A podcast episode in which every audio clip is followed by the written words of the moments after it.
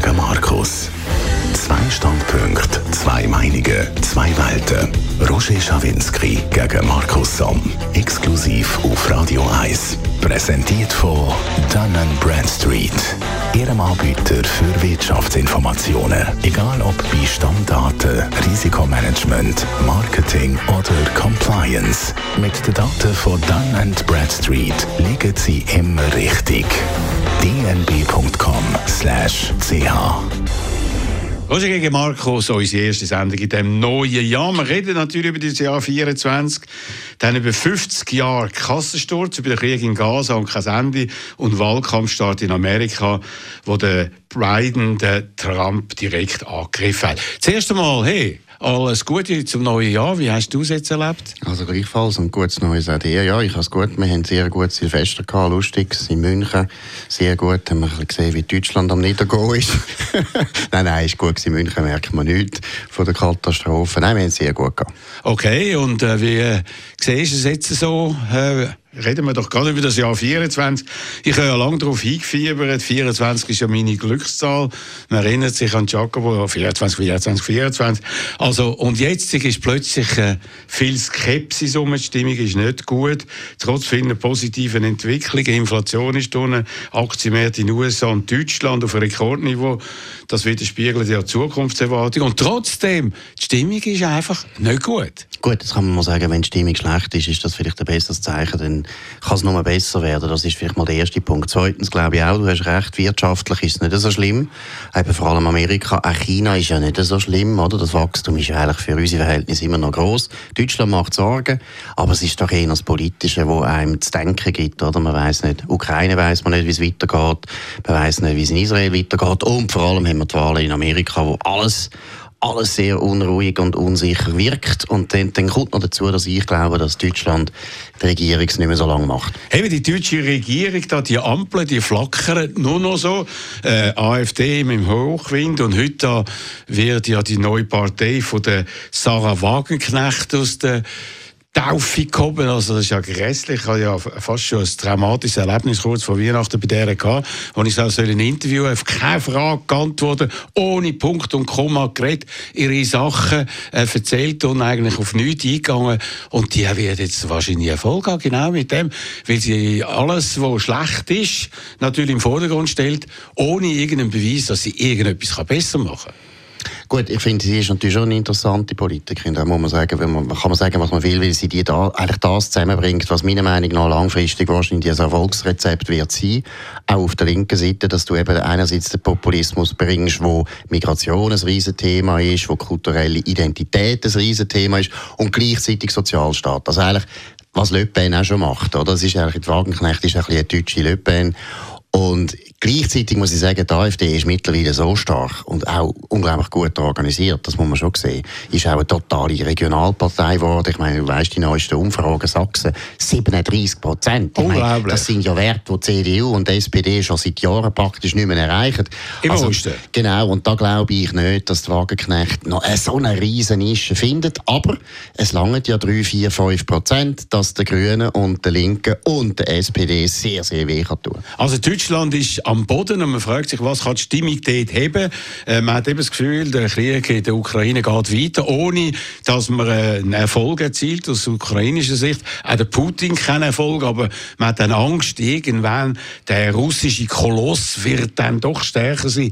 Und das schlägt einfach total auf die Stimmung in Europa, habe ich das Gefühl. Ja, absolut. Und vor allem, also das Schlimmste ist, du siehst das natürlich anders, aber das Schlimmste ist natürlich, dass jetzt Joe Biden auch sehr, sehr äh, wankelmütig wird, was Ukraine betrifft betrifft. Und zweitens hast du vielleicht auch mitbekommen, der Lloyd Austin geht ins Spital und niemand weiß es. Also es ist auch ganz verreckt. Das ist seltsam. Das ist ganz verreckt. Also meine, der Verteidigungsminister ja. geht ins Spital, niemand weiß warum. Und seine Stellvertreterin ist in Puerto Rico in der Ferien. Ich meine, das gibt es ja gar nicht. Also hast du schon ein bisschen das Gefühl, Kopfdeckel regieren die eigentlich noch in Washington oder was ist eigentlich nein, los? Nein, die regieren schon. Ja, die regieren fantastisch. Ja, fantastisch. Ja. Ja. Nein, aber das hat ja mit der Ukraine zu tun. Ich kann ja. den Artikel schicken von der Wall Street Journal, das ist nämlich interessant, wo überall eigentlich der Westen viel zu lange gewartet hat mit Waffenlieferungen. Und da muss man auch sagen, das ist auch der Fehler von Joe Biden. Das ist einfach so. Und ich erwarte nicht, dass er jetzt vor den Wahlen noch wahnsinnig viel wird machen, was also Ukraine betrifft. Behindert werden die Waffenlieferungen an die Ukraine einfach zum Festhalten von den Republikanern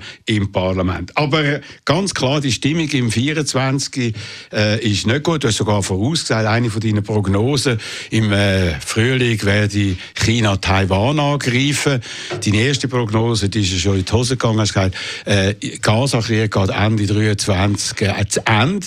Und jetzt redet man dort, dass es schon äh, das ganze Jahr wird weitergehen. Was hast du sonst noch so an Prognosen, auf Lager? Also erstens mal habe ich überhaupt kein Problem damit zu leben, dass ich immer falsche Prognosen mache. Ich bin ja Historiker, ich weiß, wie die Vergangenheit ist, nicht wie die Zukunft ist. Prognosen, was China betrifft, die finde ich extrem düster und da hoffe ich total, dass es nicht eintrifft. Das ist auch eher einfach mal eine Spekulation gewesen, um den Leuten sagen, hey, es ist durchaus möglich. Und ich glaube immer noch, dass China wird in den nächsten zwei, drei Jahren müssen etwas machen bei Taiwan. Sie haben es jetzt so viel mal angekündigt. Und ich meine, der Xi hat jetzt wieder gesagt, zum neuen Jahr hat er wieder gesagt, Taiwan muss wieder vereinigt werden. Also die sind immer noch auf Kurs. Denn Israel gebe ich auch zu, dort bin ich zu optimistisch gewesen, da habe ich aber kein Problem damit, weil da muss man optimistisch sein, weil es ist so, es ist so schlimm, was jetzt äh, die Lage ist in Israel und da habe ich dir auch gesagt, ich habe nochmal ein Gespräch gehabt. Reden wir gerade nachher drüber, genau, wir machen wir das nachher, aber auch dort äh, nicht unbedingt äh, Jubel, Trubel, Heiterkeit, sondern das Gegenteil. Reden wir über den Kassensturz. Gegründet Anfangs 1974, also vor einem halben Jahrhundert, vor 50 Jahren genau. Und der Moderator und Gründer von dem Ganzen, äh, von der immer noch beliebtesten Magazinsendung im Schweizer Fernsehen, der gibt es immer noch, der lebt ja, noch. Wie heisst und, der? und kommt nicht einmal im Rollator. wie heisst der? Genau. RS. Genau. Äh, Roger Schawinski gratulieren. Äh. Also ich bin, mein Nebelspalter ist zwar älter, aber nicht wegen mir.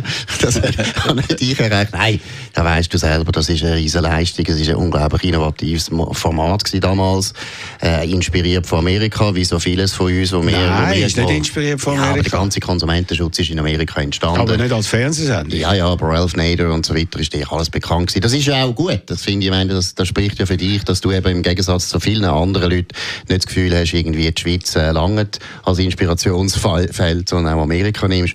Nein, die Kassensturz, ich meine, eigentlich ist es für das SRF muss man sagen, eher auf eine Art auch wieder peinlich. Dass man sagen, hey, und was haben denn sonst noch für Sendungen gemacht, die so lange Bestand haben und die so lange Erfolg haben?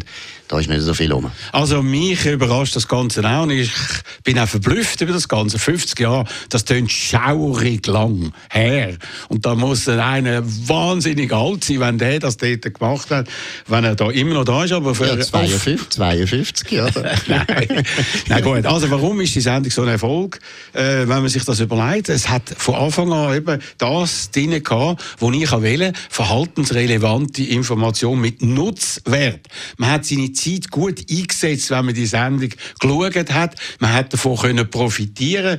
Es ist nicht irgendwie äh, um Kindergeburtstagsaktivitäten gegangen, wie so viele Unterhaltungssendungen oder irgendwelche heile Welt mit Frauen, die in Trachten am Herz stehen etc., sondern man hat das Gefühl, wenn man das schaut, kann man profitieren. Und von dem gibt es einfach viel zu wenig am Fernsehen. Man weiß eben, man wird überflutet mit Informationen äh, und äh, man hat wenig Zeit und muss auswählen, wo ist es am besten. Und offenbar der Kassensturz, wobei man muss noch sagen, äh, wenn ich jetzt anschaue, äh, es ist immer noch die beliebteste Sendung, hat doppelt so viele Mitarbeiter wie damals, wo ich war, aber noch die Hälfte so viele Zuschauer. Also einiges hat sich geändert, das Konzept ist immer noch das gleiche. Also gut, da könnte man ja die Hälfte wirklich entlassen, das ist kein Problem. die Halbierungsinitiative wird dazu führen.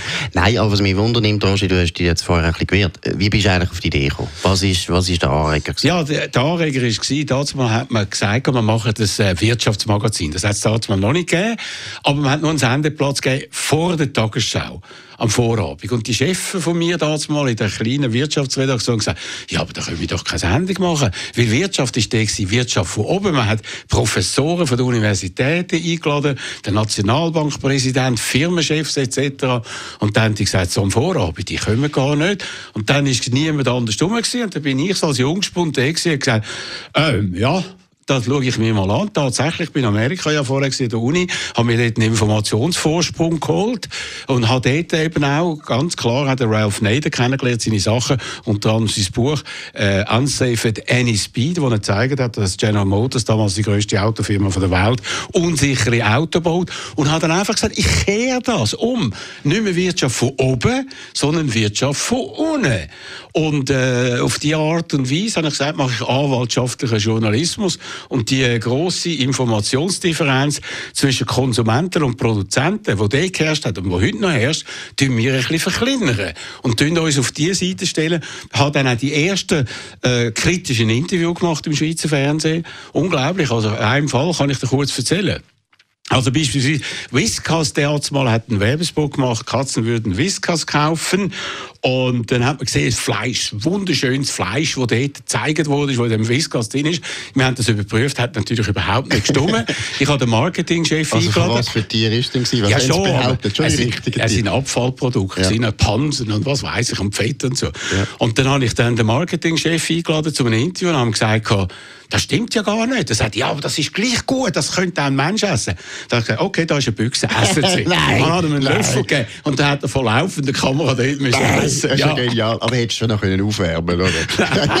Wieso? Katzen, für Katzen will es auch nicht aufwärmen. noch- Aber der lebt wahrscheinlich jetzt nicht mehr, der ist nachher mal. gestorben. Nein, nein, nein, nein, nein, es ist einfach ein bisschen gruselig aber es ist nicht schä- schädlich. Aber das ist einfach ein neuer Stil gewesen, der dann weitergeführt worden ist und auch zu meinem ganz grossen Erstaunen nach über 50 oder jetzt nach 50 Jahren eigentlich mit dem gleichen Konzept ähnlich erfolgreich in einer viel äh, vielfältigeren Medienlandschaft, muss man sagen. Das Interessante finde ich eigentlich jetzt, wenn du das erzählst, oder, die Entstehungsgeschichte. Es ist ja eigentlich, hast du von Anfang an gesagt, kundenorientiert gewesen, oder? Du hast gesagt, du willst eigentlich den Kunden einen Mehrwert verschaffen. Der Konsument. Ja, der Konsument, das ist ja der Kunde, oder? Ja. Das ist eigentlich der Zuhörer oder Genau. Zuschauer ist der Kunde von uns, Genau, von uns Medien. genau. Und du hast dem einen Mehrwert bieten und gleichzeitig muss ich sagen, ist es eben durchaus auch politisch gewesen. Du kehrst, du kehrst eben um, also nicht mehr die Unternehmen können selber darüber berichten, was sie super gute Sachen machen, Whiskas und Turbinen und Wasserkraftwerke oder was nicht. Und das Zweite ist natürlich, und da muss ich sagen, hast du auch unglaublich Glück gehabt. Es ist vom Timing her natürlich eigentlich genial gewesen. Oder? Es ist ja, äh, wie soll ich sagen, 50er und 60er Jahre, es ist eine Zeit gewesen in der Schweiz und in Europa, in Amerika natürlich noch früher, wo die Leute wirklich mal den Wohlstand genossen haben und wahnsinnig viel Produkte gekauft haben und Freude gehabt haben an diesen Produkten. Und dann ist mal so eine gewisse Sättigung gekommen und dann ist man kritischer geworden. Man sagt, ja, also nicht jedes Auto ist super und nicht jedes Waschmittel ist super. Und genau dem bist du gekommen. Also von dem her hast auch unglaublich gutes Gespür gehabt. Nein, nein, ich bin einfach fürs Timing. gewesen. Also, es hat einfach die Gelegenheit gegeben. Ich muss noch sagen, aber wenn ich jetzt vergleiche, die damalige Fernsehlandschaft und die heutige, es gibt viel weniger Persönlichkeiten im Fernsehen. Sowohl Leute, die im Fernsehen auftreten, im Schweizer Fernsehen hat es grosse Leute Heidi Abel, Manni Weber, Heiner Gautschi etc. Von denen gibt es weniger. Und es gibt auch bei den Gästen, die mit in so Sendungen kommen, viel weniger farbige Leute. Wenn ich zurückdenke, dann auch äh, bei Tele Zürich, Nella Martinetti, Uriella, ein junger Wiffer Christoph Bloch, ein provokativer äh, Christoph Mörgeli. Allein übrig geblieben ist noch ein bisschen eine pöbelnde Jacqueline Badran und sonst viel langweilig. Also in dem Sinn viel vielfältiger, aber eigentlich viel langweiliger. Und wieso ist das passiert? Ich weiß es nicht. Die Persönlichkeit, wenn du umschaust, in der Schweiz, in allen Bereichen, im Sport, im Showbusiness, im Fernsehen, in der Kunst, in der Literatur, wo sind die grossen Namen? Wo sind die spannenden Leute? Ich habe mir gerade in letzter Zeit habe ich, äh, mir ein bisschen Gedanken über das gemacht. Es gibt weniger als früher. Absolut, aber es ist natürlich die Generation, das ist nicht deine Generation, das ist meine Generation. Wir sind natürlich noch viel pamperter aufgewachsen als du. Ich meine, du bist gerade nach dem Krieg geboren, hast noch Eltern gehabt, die das richtig stark erlebt haben.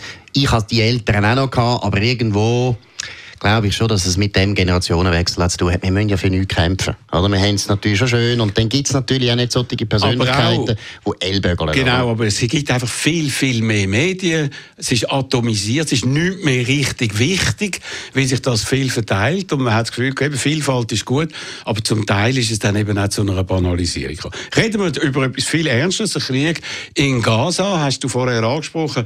Du hast einen guten Freund, einen ehemaligen General äh, in Israel. Israel, wo sogar am Tag, am 7. Oktober selber dann an die Grenze gegangen ist, oder dort äh, angegangen ist, wo die Hamas gewütet hat, wie du schon mal uns da erzählt hast. Du hast jetzt kurz mit ihm geredet, was, was erzählt er jetzt? Also gut, erstens sagt er, die militärische Lage ist in dem Sinn weniger rosig, als wir uns das vorstellen. Der Süden ist viel, viel anspruchsvoller für die Armee. Vor allem auch, wie sie natürlich jetzt viel mehr, sie, ich meine, sie haben ja immer schon aufgepasst, aber sie passen eigentlich jetzt noch viel, viel mehr auf, dass sie äh, die Opferzahlen von den Zivilisten extrem minimieren. Deshalb haben sie selber mehr gefallen. Das ist ein Problem. Er kennt, also in seinem ganzen Umfeld, kennt viele Leute, die, die Kinder haben, die gestorben sind jetzt im Krieg.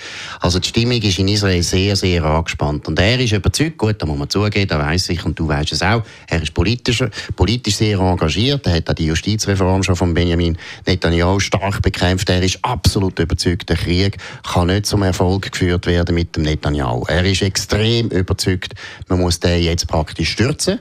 Und da finde ich, das ist ein ganz Unterfangen, was er jetzt macht. Er wird wieder die Demonstration, er ist jetzt schon wieder sehr aktiv, er haltet Reden und so weiter. Er ist ja, auch wegen dem, was ich dir erzählt habe vom 7. Oktober, er ist wirklich eine riesige Figur geworden jetzt wieder in Israel, oder? Er gilt als nationaler Held und er wird eigentlich das jetzt nutzen, um eine neue Regierung anzubringen. Gut, und finde die ganze Einheitsregierung, das sei ein Witz und das führe dazu, dass man den Krieg nicht gut führt. Also, und das wird sehr schwierig, es ist eine Demokratie Israel immer noch, das muss man immer wieder betonen. Äh, die Wahlen finden eben erst äh, in einer gewissen Zeit statt und der Netanyahu weiss, solange eben der Krieg weitergeht, äh, kann er eben vielleicht mit einem Putsch oder ich weiß nicht wie, aber sonst eigentlich nicht abgesetzt werden. Das heisst, dass er ist interessiert, dass es möglichst lang weitergeht. Man davon, dass der Krieg noch mindestens ein Jahr weitergeht. Eventuell gibt es ja noch eine zweite Front, Hisbollah. Und solange der Krieg weitergeht, muss er dann nicht sich der Justiz stellen und nicht ins Gefängnis gehen. Also eine ganz heikle Situation, die dort ist. Und das macht einem wirklich, wirklich Angst. Und vor allem eben die Situation im Süden, wo jetzt natürlich fast alle von diesen 2,3 Millionen Palästinenser sind auf engstem Raum. Wie will man dort können Krieg führen? Und man weiß eben, die Hamas-Führer sind im Untergrund, offenbar seit Monaten Monaten der Sinn war und man kommt nicht an den an, man kommt auch nicht an Geiseln an. Also es ist unglaublich kompliziert und äh, ich glaube nicht, dass er es wird schaffen, jetzt den Netanyahu zu stürzen. Das glaube ich auch nicht, aber die Kritik von Jair Golan ist ja vor allem auch, dass er eben, wie du sagst, Netanyahu durch in den vier Kriegen jetzt einfach verlängern, weil es ihm politisch hilft. Das ist natürlich ein harter Vorwurf, ähm, eine Unterstellung eigentlich, aber was auch wichtig ist, und das sagt er als General, wir müssen jetzt zuerst alles machen, um die Geiseln wieder zu haben. Und er, er er ist absolut bereit, noch viel mehr Palästinenser freizulassen. Einfach, dass man die Geiseln wieder freikommen kann. Das ist das grösste Problem. Das müssen wir jetzt zuerst lösen, genau.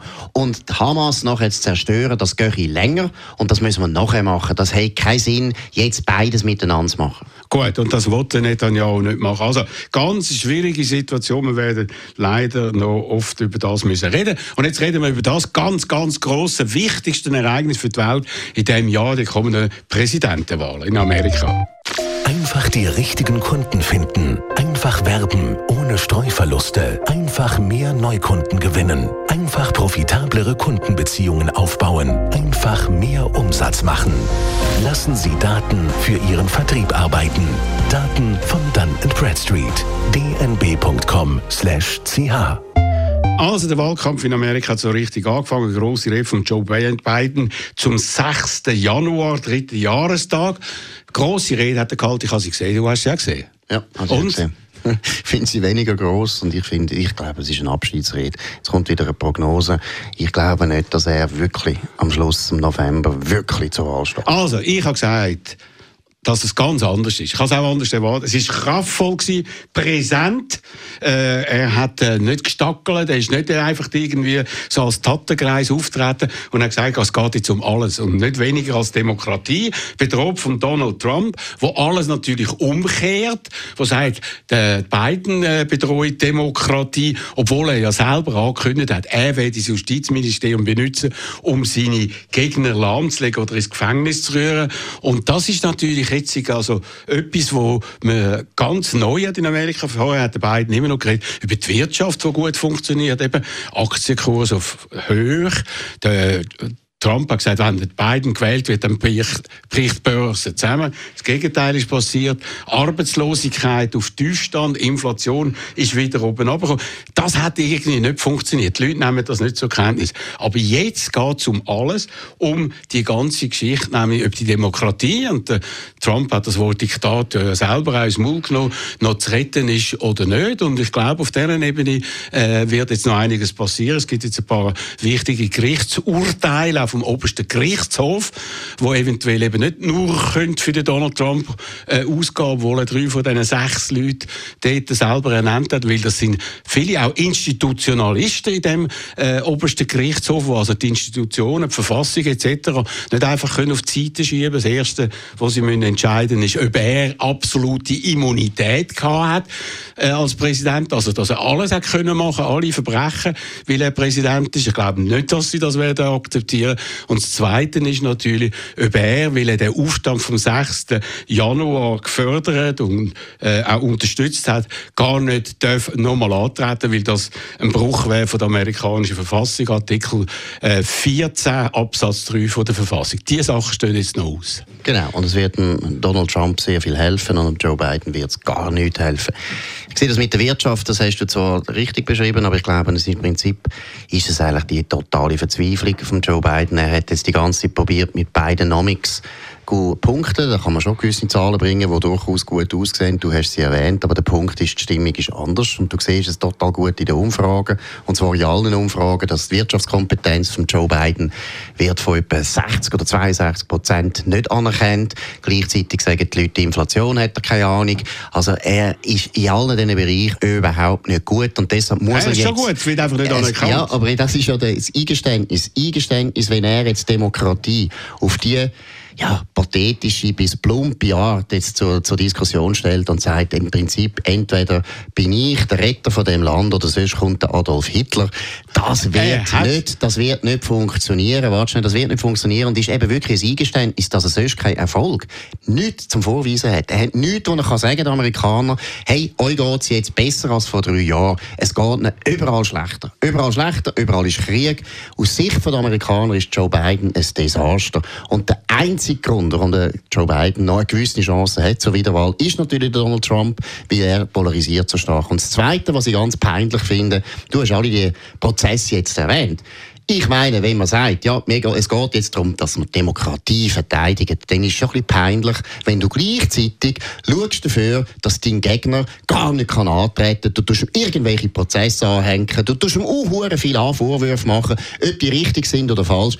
Spielt gar nicht so eine Doch, Rolle. Ein guter Demokrat würde sagen, der Wähler entscheidet, ob der Donald Trump ein Präsident wird oder nicht. Und wenn er das nicht will, dass der Wähler das entscheidet, dann hat er ein komisches Verständnis von Demokratie. Der Joe Biden ist kein Demokrat. Das ist ein ganz, ganz gewiefter, schlauer, sehr, sehr machtbewusster Politiker, der mit Demokratie nicht so viel am Hut Also, das ist alles natürlich total falsch. Es kommt darauf an, steht halt eigentlich eben in der Verfassung. Wenn einen Aufstand gemacht hat, Wahlen nicht anerkannt hat, das Kapitol stürmt etc., dann dürfen wir nicht mehr antreten. Aber das müssen wir jetzt auch nicht diskutieren, weil das wird, äh, das oberste Gericht wird dort befinden, ob das so ist. Aber etwas anderes hat mich in letzter Zeit gestört. Äh, massiv gestört. Und jetzt nimmt mich vor allem Wunder deine Meinung. Zum 6. Januar hat Donald Trump gesagt, gesagt, die, die dort gestürmt haben, die, die Leute angegriffen haben, die, die äh, das Kapitol verwüstet haben, das sind Geiseln. Er braucht den Ausdruck Geiseln. Das heißt also, im Prinzip, die amerikanische Justizbehörde, das Justizministerium ist gleichzusetzen mit der Hamas, wo Geiseln genommen Kleinkinder und alte Leute etc., um irgendetwas rauszuholen. Und er sagt, die, die sogar sich selber als schuldig bekannt haben, weil Beweis gross sind, die, die alle die Sachen gemacht haben, die Leute verwundet haben und so weiter, sagen Geiseln. Was sagst du da dazu? Also erstens, du hast jetzt auch wieder ein bisschen überinterpretieren. Was? Ja, es hat niemand gesagt, er hat nicht gesagt, sind praktisch das Gleiche wie Hamas. Es ist so. Geisle, ja, das sage ich. Ja, das sage ich. Terminus, genau. Geisel ist ein Terminus, den man überall kann benutzen kann, nicht nur wenn es Hamas, äh, Hamas wo denn noch? betrifft. Wo denn noch? Es gibt, es gibt Geiselnehmer. Es gibt Geiselnehmer ja, wer sind Geiselnehmer? Das sind Verbrecher, das sind andere, aber es sind Geiseln und Hamas hat er nicht erwähnt und das ist jetzt wieder so eine typische äh, äh, rhetorische, rhetorische, rhetorische Polemik, Nein, Moment. Wo, zeigt, wo zeigt, warum deine Kreise werden verlieren. Gut. Weil sie die ganze Zeit will. Erstens ist es birrenweich, was der Trump sagt und da kann man ganz ruhig sagen, das ist birrenweich. Auch wenn die Leute alle unglaublich hart bestraft worden sind. Da ist auch sehr politische Justiz dahinter gewesen, aber es spielt keine Rolle, sie sind sicher nicht Geiseln. Das ist Birrenweich und das kann man einfach so zurückweisen. Aber dass man nachher muss sagen, nein, das ist wie Hamas. Er hat eigentlich Hamas verglichen, das zeigt, dass er nicht an eure Argumente glaubt. Und er, schau mal, du bist jetzt also, seit drei Jahren bist du nervös, dass der Donald Trump wiederkommt. Und ja, du, du auch. immer, nein, ich bin überhaupt nicht nervös. Ich bin überhaupt nicht nervös. Ich stelle nur fest. Und alles, was bis jetzt gemacht worden ist von den Gegnern von Trump, hat dem Trump immer nur geholfen. Was schlimm Und offensichtlich ist der IQ bei vielen Gegnern nicht so wahnsinnig ausgeprägt, weil eigentlich könnte man ja die Strategie mal ändern. Gut, also, er braucht den Begriff Geisel drum, Markus, weil das eben ein aktuelles Thema ist. Das Weltpolitisch. Hast du, hast du gefragt? Nein. Hast du gefragt? Äh, äh, das ist ja evident, weil, ja, wieso ist das weil, so evident? Äh, weil im Moment haben wir noch 130 Geiseln in Gaza, dort, wo die Welt anstarrt. Und er sagt, die Leute, die mich verteidigen, haben, die meine äh, Wahlfälschungen unterstützen, sind eben solche Geiseln. Nein, nicht das eben ist, solche, hat er ja. nicht gesagt. Dass du, er hat deine Fantasie angeschaut angeregt. Nein, nicht meine Fantasie. Er hat das gleich gesetzt. Nein, die ganze Fantasie von allen den Medien, die die ganze Zeit, und ich meine, das ist wirklich herzig, ich meine, die New York Times, die kann sich jetzt Angst mit der Luft sprengen. Seit drei Jahren probieren die alles, dass der nicht mehr Präsident wird. Und umso mehr sie probieren, umso mehr wird der Präsident. Und jetzt siehst du Joe Biden, ich meine, es ist ja lächerlich.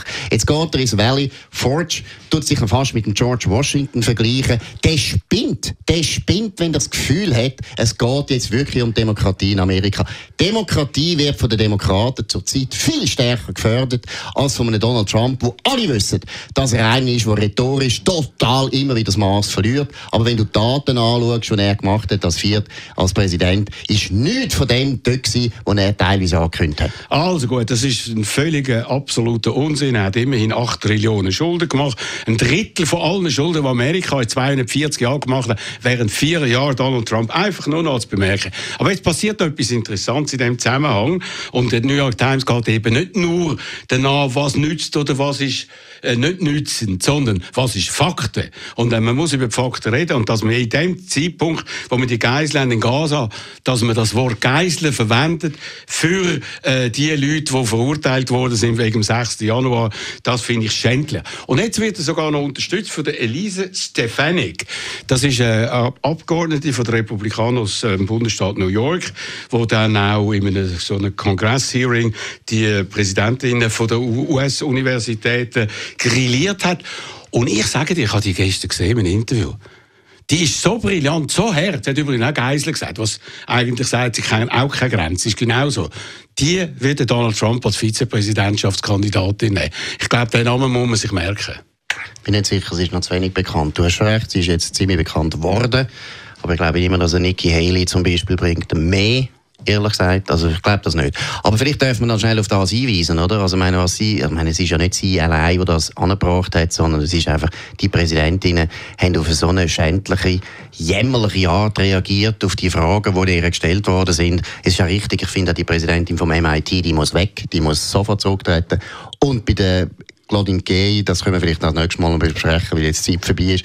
Das ist also schon ein krasser Fall, wenn du nachher schaust, wie ihre wissenschaftliche Arbeit aussieht. Nein, vor allem auch, wie sie reagiert hat. Natürlich hat sie gesagt, es ist alles nur, weil ich schwarz bin, weil ich Frau bin und ist nicht auf die eigenen Fakten, die sie betreffen, eingegangen. Okay, vielleicht noch ein Hinweis äh, nochmal zum Thema Kassensturz. Morgen Abend gibt es eine Jubiläumssendung. Ich glaube, ich darf zwei Minuten, darf ich den... Nur, ja, also, zwei... Ich hätte dich sollen moderieren lassen, das wäre doch jetzt lustig Zwei Minuten, Interview. Nein. Okay, anyhow. Also morgen um 5 ab 9 vielleicht äh, schaut man dort rein. Die Sendung gibt es wieder heute in einer Woche. Würde mich freuen, wenn Sie dann wieder würden einschalten Schönen Abend und viel Vergnügen im Programm von Radio 1.